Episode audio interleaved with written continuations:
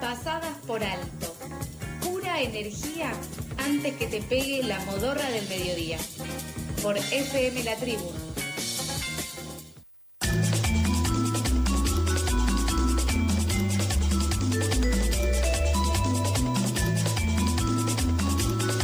horas 39 minutos, continuamos con Pasadas por Alto y seguimos con más información. Argentina es uno de los países más fumigados del mundo. En los últimos 25 años, el uso de agrotóxicos se incrementó un 1.200%, resultando en la tasa más alta del mundo, 12 litros por habitante por año. Todo esto ha producido un cambio en la forma de enfermar y de morir de los argentinos. En ese contexto, se lanzó la campaña Basta de Venenos, una iniciativa en redes sociales enfocada en difundir e instalar la problemática de los agrotóxicos. La campaña contó con la participación de Leonardo Esbaraglia, Laura Escurra, Francis Malman, Susi Shock, Nora Cortiñas, Hilda Lizarazu, Lalo Mir, Julia Mengolini y Alejandro Berkovich, entre otros.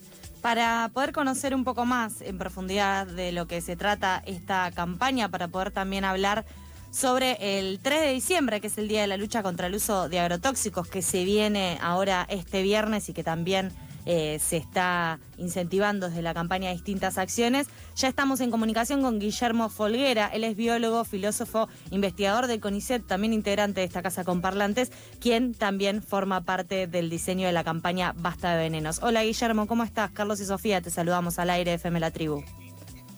¿Cómo están? ¿Todo bien? Bien, todo bien. Em, en primer lugar, y, viendo un poco los materiales y la información que se difunde desde la campaña es muy fuerte, eh, la, cantidad de datos que se brindan de eh, la cantidad de agrotóxicos que cada habitante o que, podemos tener, estemos o no en territorios eh, fumigados. Me parece que eso es como uno de los, de los puntos más fuertes que, que tiene la campaña que están lanzando de Basta de Venenos. En ese sentido, ¿cuál es el estado de situación de Argentina con respecto al uso de agrotóxicos, con respecto a la cantidad de agrotóxicos que, se utilizan para lo que sería el desarrollo agropecuario?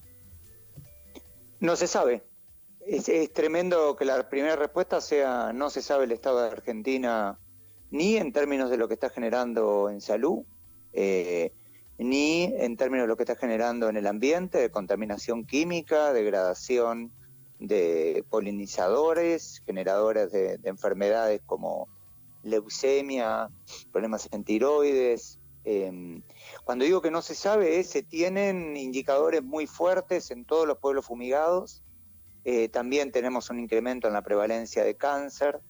Em, también sabemos perfectamente por, los datos de la Sociedad Argentina de Apicultores que hemos perdido cerca de la mitad de los polinizadores en los últimos 20 años, pero la respuesta más franca, más sincera, es que el Estado argentino no ha hecho ninguna sistematización seria de los datos esos. Y ahí entonces quizás hay que empezar la historia de cómo es posible que, estos datos no estén, no están eh, seriamente sistematizados a través de los informes de los sistemas hospitalarios. Argentina no cuenta eh, eh, con, informes hospitalarios respecto a los daños generados por, desechos de la producción en términos ambientales. Tampoco hay ninguna sistematización eh, ambiental, con lo cual es una situación no solo seria por los indicadores eh, que tienen las comunidades en los territorios, sino también por la omisión sistemática del Estado.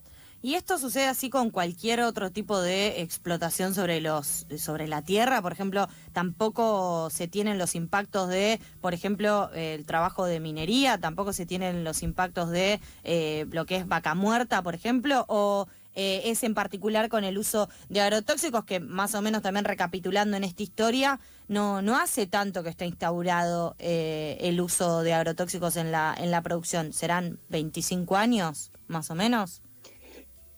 Los agrotóxicos son previos, eh, uno puede rastrear de la década del 60 agrotóxicos, pero en Argentina lo que sucede en la mitad de la década del 90 es la aprobación de, la soja transgénica, el primer transgénico en nuestro país, bajo la promesa de la disminución de agrotóxicos y se da justamente el efecto contrario. Estos paquetes tecnológicos que involucran una semilla transgénica y un herbicida asociado en general, pero que también involucran otros químicos que pueden ser insecticidas, eh, fungicidas, etcétera. La pregunta es muy buena en relación con eh, si esto es una situación particular. No, en principio las otras formas de extracción que mencionaste, como fracking o como mega minería, tampoco involucran una sistematización de los datos.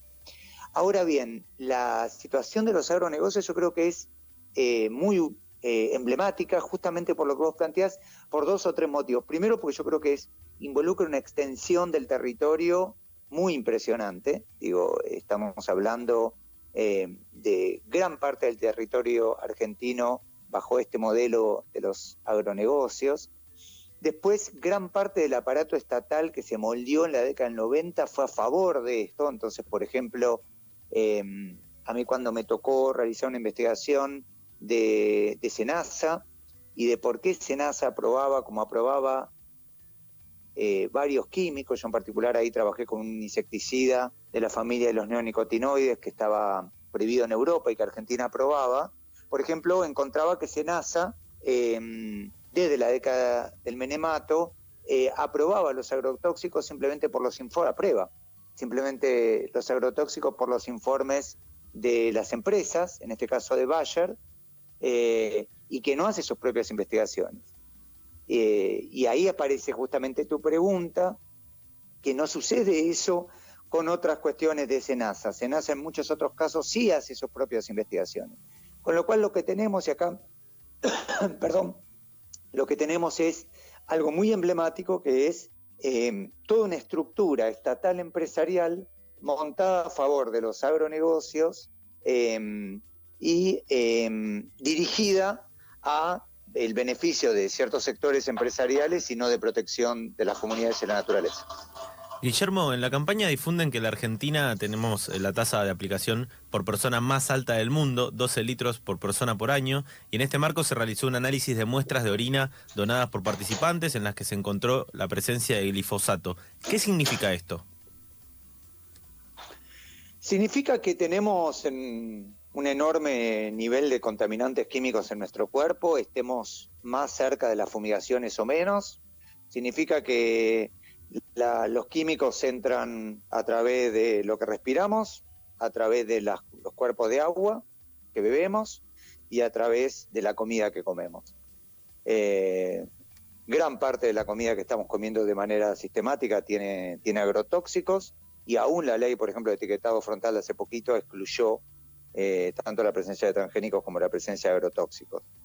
Em, en términos de salud significa tener químicos y diferentes efectos. tenés efectos agudos en cuanto a efectos que se pueden expresar muy rápidamente en el cuerpo, alergia, diferentes problemas respiratorios. Y lo otro son efectos crónicos, efectos, la presencia de químicos en muchos casos, por ejemplo, son eh, mutagénicos y en ese sentido pueden ser cancerígenos. O sea, eh, lo que pasa es que Argentina tiene que ver con la, una de las primeras preguntas que hacían. Argentina tampoco tiene una sistematización clara, por ejemplo, respecto a la prevalencia del cáncer. Eh, o la, presencia, por ejemplo, de, abortos espontáneos o malformación. Entonces, ahí toda esta omisión de datos se apoya un poco en considerar que la presencia de químicos en nuestro cuerpo no genera efectos o estos efectos son, son neutros. Em, habrá que dar una discusión eh, franca, sincera, qué significan estos niveles de presencia química en, nuestros cuerpos. En muchas de las personas que, que se hicieron los estudios para la campaña no han vivido lindante a las fumigaciones y aún así han encontrado diferentes agentes químicos muy serios. Quien dice esto es Guillermo Folguera, él es integrante de la campaña Basta de Venenos, también biólogo, filósofo, investigador de CONICET y profesor. Guillermo, eh, en particular, sobre un caso que hace algunas semanas nos enteramos, alrededor de 700 personas de la comunidad Cuom fueron internadas en Chaco por intoxicación a partir de las fumigaciones que se hacen sobre estos territorios. Eh, ¿Tenés conocimiento si hubo alguna respuesta por parte de gobierno o empresas, en este caso en particular, y estas consecuencias que se vieron en este territorio en particular, ¿se repiten también eh, en, lo, en otros territorios del país?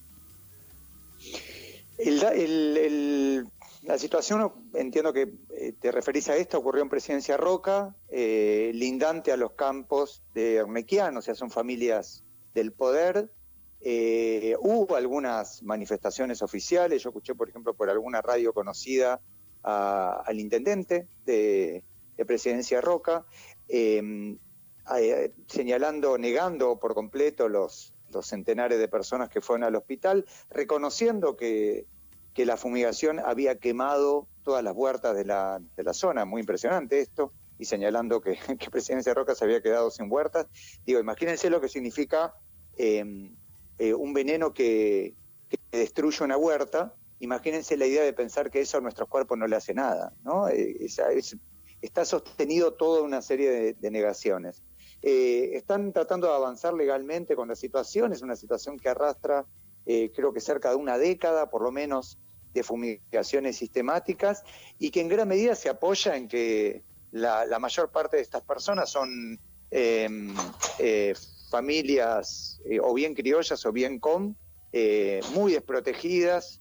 Em, y las, no sé, justo en este fin de semana estuve hablando con gente allá para, para que entiendan la situación dramática, tratando de juntar fondos para que las familias puedan hacer este mismo estudio de la campaña, porque vale mucho dinero, para poder avanzar así legalmente. Digo, se le está pidiendo a las víctimas que tengan que mostrar las evidencias del daño estamos sostenidos en una situación donde todo esto, además de incidir fuertemente en términos de salud y destrucción de la naturaleza, eh, se multiplica las desigualdades sociales. Hoy tuiteaste que al respecto de la pérdida del Estado parlamentario, del proyecto de ley de humedales por lobby inmobiliario, minero y de agronegocios, a pesar del desastre socioambiental, y en este sentido también solés plantear que en el extractivismo no hay grietas, ¿Qué opinión te merecen las políticas públicas que se están impulsando desde el gobierno relacionadas a la crisis climática, a la producción y el ambiente? Em, bueno, me gusta, me gusta que tenemos un poco de todo acá. Y que no haya ninguna duda respecto a mi posición. Yo acá voy a ser muy política, muy políticamente incorrecto. Eh, para mí todas estas medidas eh, etiquetado frontal, ley Yolanda, promoción de la agroecología, etcétera, tienen sentido si solo si se acaba la liberación de veneno en nuestro territorio. Yo acá, eh, porque además lo quiero tratar con mucho respeto porque conozco mucha gente muy valiosa que está detrás, tanto en la producción de agroecología, eh, gente que está buscando mejores legislaciones eh, para nuestro país y gente que respeto y quiero muchísimo en ese sentido y que además aprendo al lado de ellos y ellas.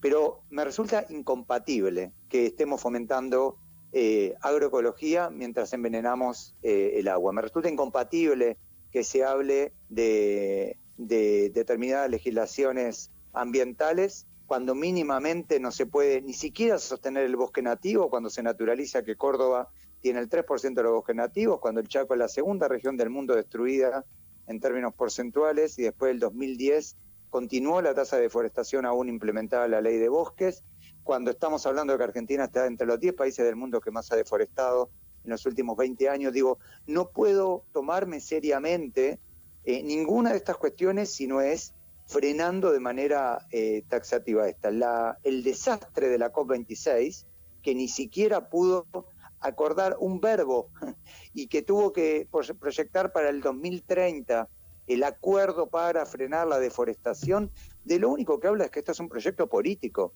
político, económico, social, eh, financiero, productivo. No es, no, acá no estamos hablando de errores, acá no está hablando de cuestiones marginales. Y Argentina, dentro de este escenario catastrófico y de esta región catastrófica que, tiene países de la región que realmente eh, están, están destruyendo a mansalva, tales como el caso de Paraguay y Brasil, Argentina es un ejemplo desastroso. Es un ejemplo desastroso, no solo porque no ocupó lugar dentro de la agenda eh, partidaria eh, seria en las últimas elecciones legislativas que tuvimos, sino porque inclusive aún alguna mención esporádica eh, no se concretó ciertamente algún tipo de acuerdo socioambiental. Lo, lo, lo resumo de esta manera. Yo creo que el problema socioambiental en nuestro país hoy no es un problema para el sector gobernante empresarial.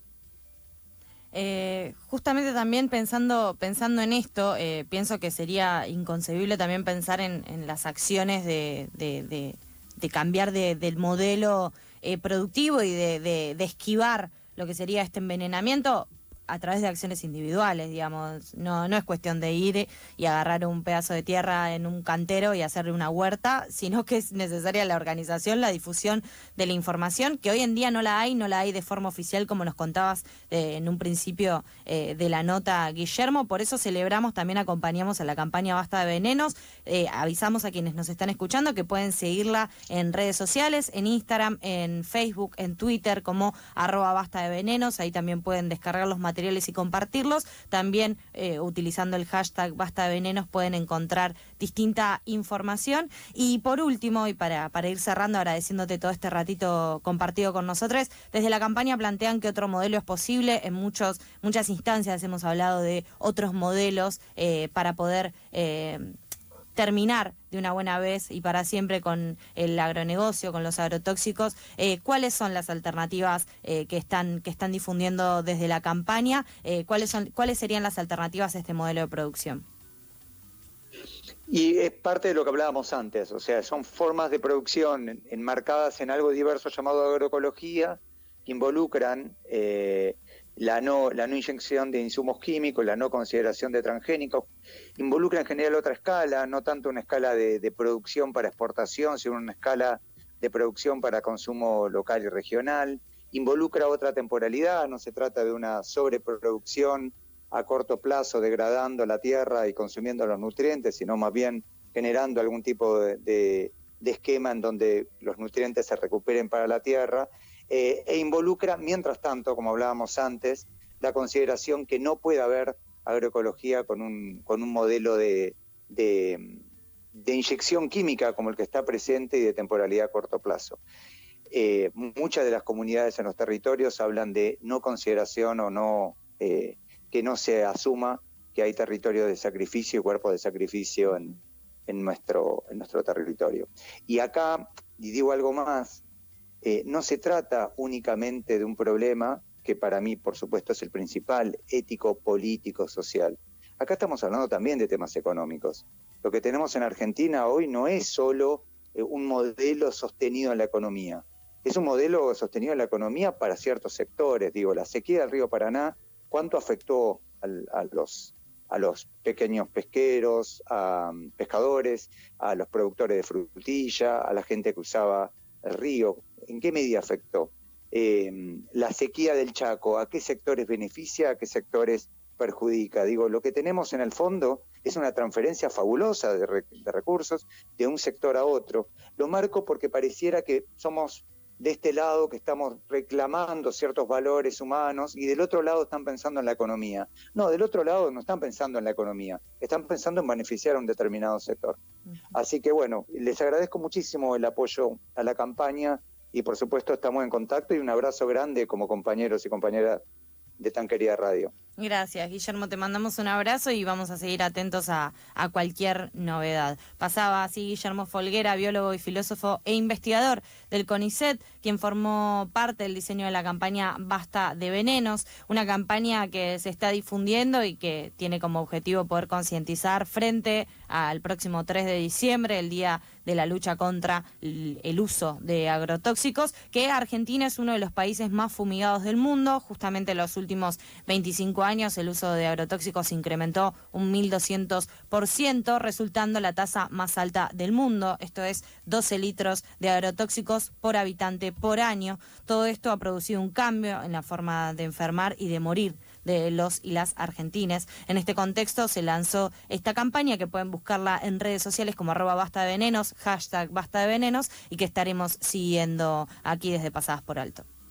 Podremos ser millennials sin wifi, comunicadores sin título, tuiteros baja línea, africanizados del conurbano, pero nunca seremos periodistas. Pasadas por alto en FM La Tribu.